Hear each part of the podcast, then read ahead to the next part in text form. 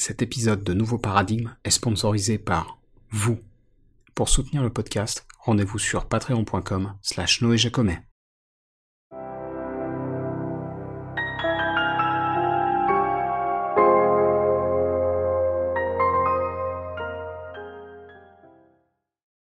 Salut à toutes et à tous, je m'appelle Noé Jacomet, vous écoutez Nouveau Paradigme, le podcast qui explore les problèmes et les courants de pensée qui parcourent notre société, sans tabou et sans préjugés.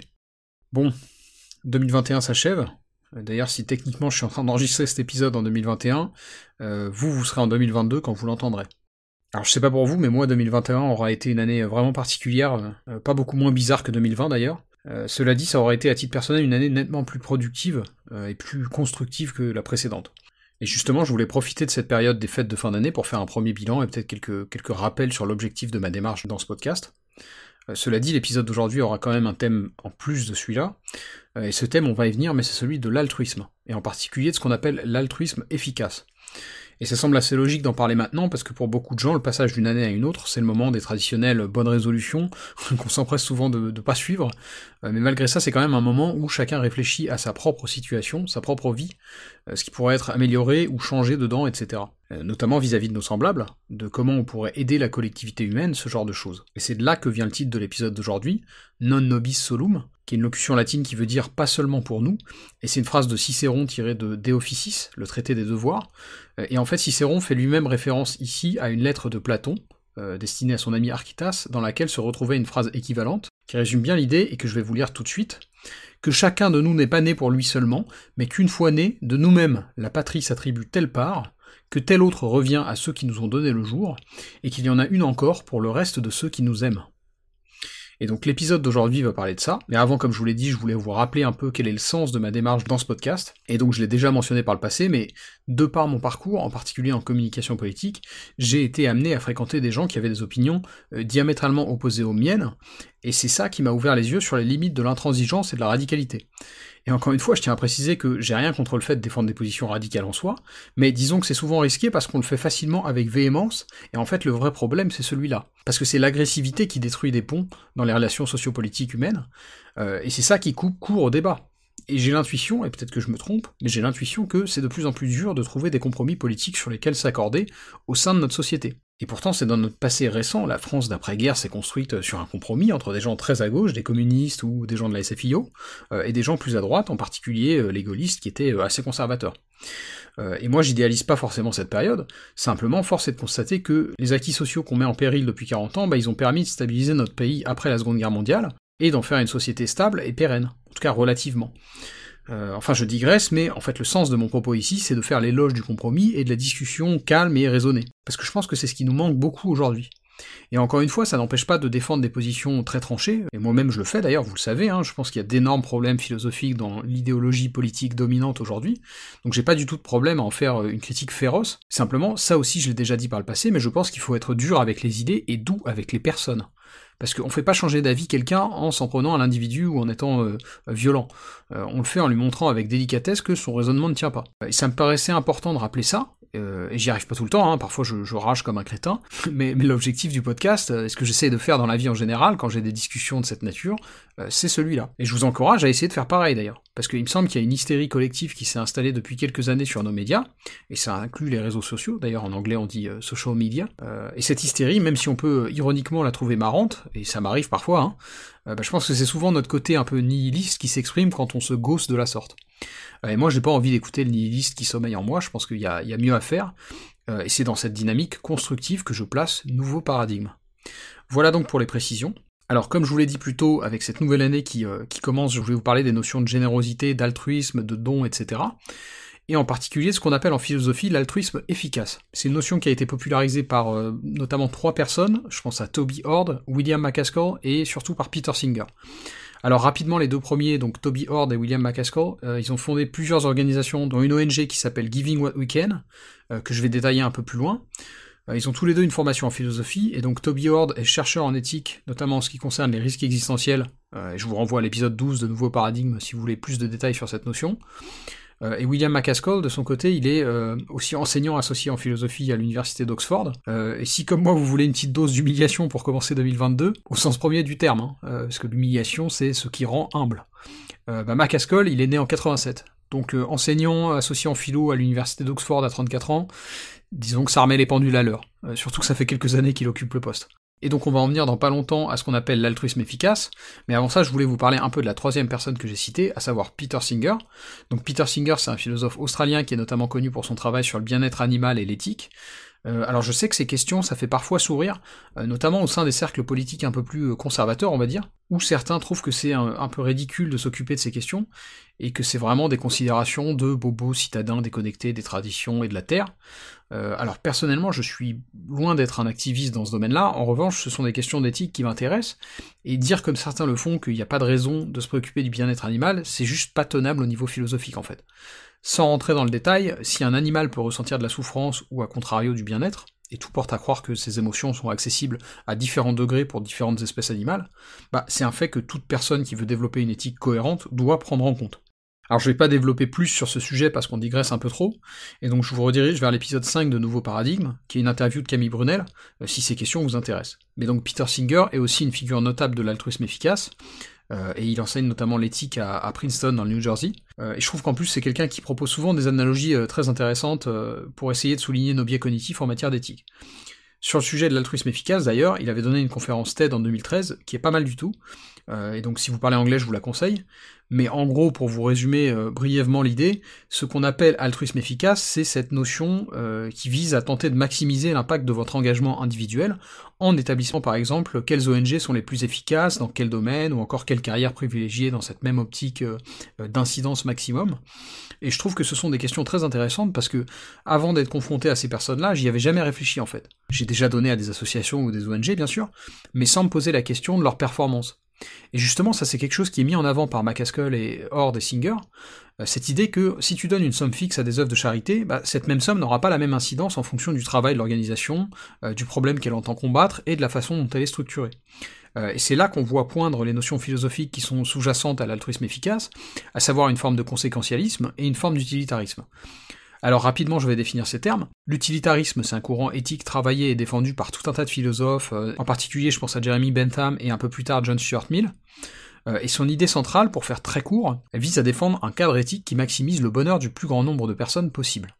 Donc en anglais, par exemple, on parle souvent de greater good. Vous avez déjà entendu ça, je pense, à savoir l'intérêt général, l'intérêt du plus grand nombre. Et donc l'idée centrale, c'est celle-là. Et le non-utilitarisme, bah, il vient en fait de la définition que fait Bentham de l'utilité dans son introduction au principe de la morale et de la législation, que je vais vous lire tout de suite.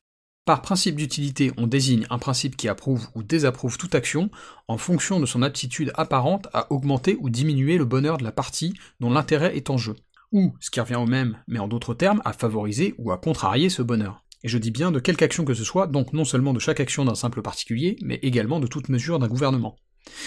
Et un peu plus loin, Bentham parle du bien commun. La formule intérêt de la communauté, ou bien commun, est l'une des plus générales qui puisse se rencontrer dans le langage de la morale, il ne saurait donc surprendre que son sens soit souvent perdu de vue. Quand elle prend une signification précise, c'est celle-ci, la communauté est un être fictif composé de l'ensemble des individus, considérés comme constituant en quelque sorte ses membres. L'intérêt de la communauté représente alors la somme des intérêts de chacun de ses membres. Voilà donc quelques bases euh, utilitaristes.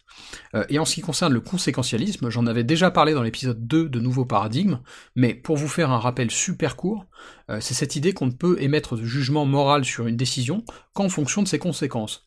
Donc prenons un exemple un peu ridicule.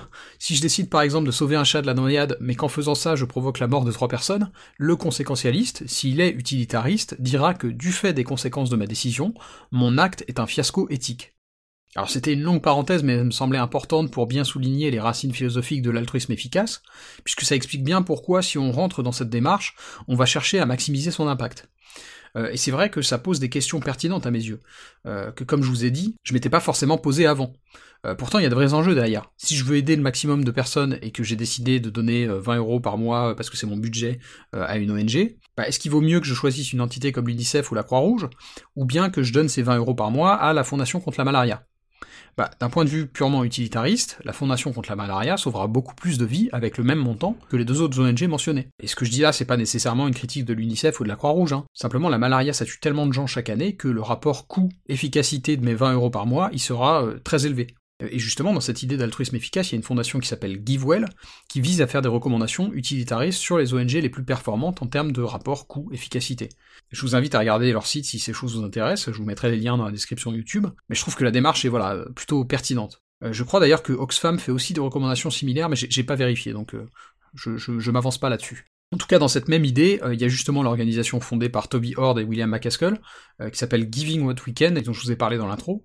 Et là encore, l'objectif est similaire. L'engagement standard qui est proposé en rejoignant leur programme, c'est de donner 10% de vos revenus à une liste d'offres de charité qui sont justement, entre guillemets, cost-effectives. Euh, comme par exemple, justement, la Fondation contre la malaria. Et c'est l'ONG qui gère une liste de fonds de solidarité que vous pouvez sélectionner quand vous décidez de rejoindre le programme. Ces fonds, ils sont recommandés encore une fois par des groupes partisans de l'altruisme efficace, comme GiveWell, comme le Effective Altruism Fund, euh, voilà, ce genre de choses. Donc je trouve que c'est des démarches vraiment intéressantes. Cela étant, euh, il y a quand même un certain nombre de limites. Et justement, c'est là que je voulais en venir. Le premier et le plus important frein, c'est celui du principe même de philanthropie comme un acte basé sur le volontariat. Et vous méprenez pas, hein, je dis pas qu'on devrait forcer les gens à donner à des œuvres caritatives dans le contexte actuel. Ce que je veux plutôt dire, c'est que notre cadre me semble pas hyper fonctionnel en France, parce que sur le principe, on a un modèle qui se veut assez charitable par défaut, ou en tout cas assez solidaire, dans le sens où, en théorie, nos impôts et nos taxes sont censés financer une forme de redistribution qui présente des objectifs similaires au principe d'altruisme. C'est ce qui motive, ou ce qui motivait notre système de retraite, notre système éducatif, hospitalier, bref, nos services publics en général. Malheureusement, au fur et à mesure de, des succession de décisions politiques, et notamment du fait de notre acceptation de thèses économiques très libérales, on a beaucoup sous-doté nos institutions, ce qui explique le contexte dans lequel on se trouve actuellement avec des services publics en souffrance, hôpitaux en tête, qui ont énormément de mal à faire face à la pandémie. Alors je vais pas épiloguer là-dessus, euh, simplement, il me semble que l'une des clés du succès d'une ONG comme Giving What We Can, euh, dont les membres donnent 10% de leurs revenus chaque mois, bah elle suit finalement un modèle assez similaire dans le sens où le principe c'est de décorréler le système redistributif de nos envies euh, au jour le jour. Parce que bien sûr au quotidien il y a des moments où on n'a pas forcément envie de donner, et donc s'inscrire dans un cadre finalement proche des impôts, bah, ça incite à donner sans avoir à se forcer, ce qui n'est pas toujours évident.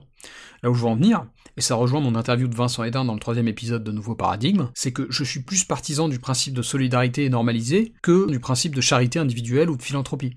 Parce que en plus, comme on l'a vu avec Vincent, qui a écrit un livre à ce sujet que je vous recommande, bah, derrière les gros projets caritatifs des grandes fortunes, il y a aussi souvent des enjeux de communication et donc de business qui sont pas hyper sains. Et puis au-delà de ça, le second problème que je vois derrière la démarche de l'altruisme efficace, c'est qu'il y a quand même souvent un biais lié à la mortalité, dans le sens où Guy Voel, par exemple, pour recommander la Fondation contre la malaria, il s'appuie sur le fait que c'est une maladie très meurtrière qui est relativement facile à soigner. Et c'est très bien, hein, je critique pas le principe. Simplement, si on extrapole un peu, une fois qu'on a réussi, mettons, à régler le problème de mortalité, euh, par exemple de la malaria, comment on sait qui souffre le plus? Et ça, c'est une vraie question. Vous seriez capable de déterminer, vous, s'il vaut mieux aider les sans-abri en France ou plutôt aider les sans-abri au Mozambique ou en Albanie? Et d'après vous, c'est plus difficile d'être addict au crack en Norvège ou au Canada? Moi, j'en ai aucune idée, très franchement. Et donc faut se méfier aussi des limites de l'utilitarisme, parce qu'on n'a tout simplement pas des connaissances suffisantes pour quantifier la totalité des facteurs de valeur que les ONG visent à faire disparaître.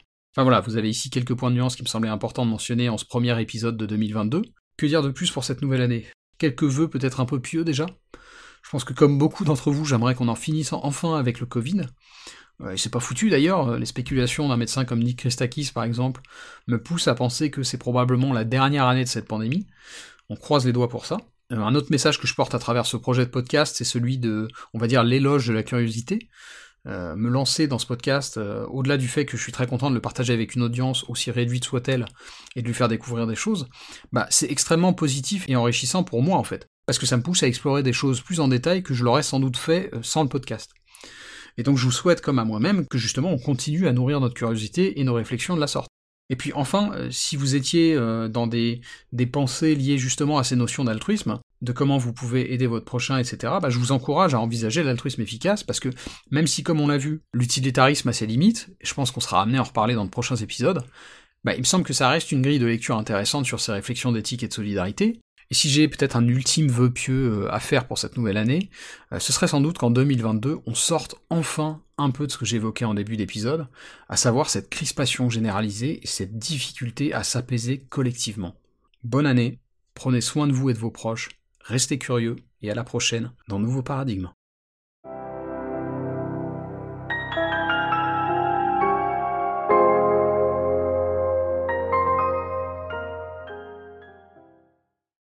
Si ce podcast vous paraît utile ou intéressant, il y a plusieurs façons de le soutenir. Vous pouvez le recommander ou le suivre sur Apple et Google Podcast, Deezer, Spotify, YouTube, etc. Vous pouvez le partager à vos amis et vos proches sur les réseaux sociaux, ou même en parler sur votre propre blog ou dans votre propre podcast. Enfin, comme indiqué en début d'épisode, vous pouvez financer le nouveau paradigme directement en vous rendant sur patreon.com slash Noé Jacomet. Et quel que soit le soutien que vous m'apportez, merci, c'est vraiment grâce à vous que ce podcast peut continuer à exister et se pérenniser.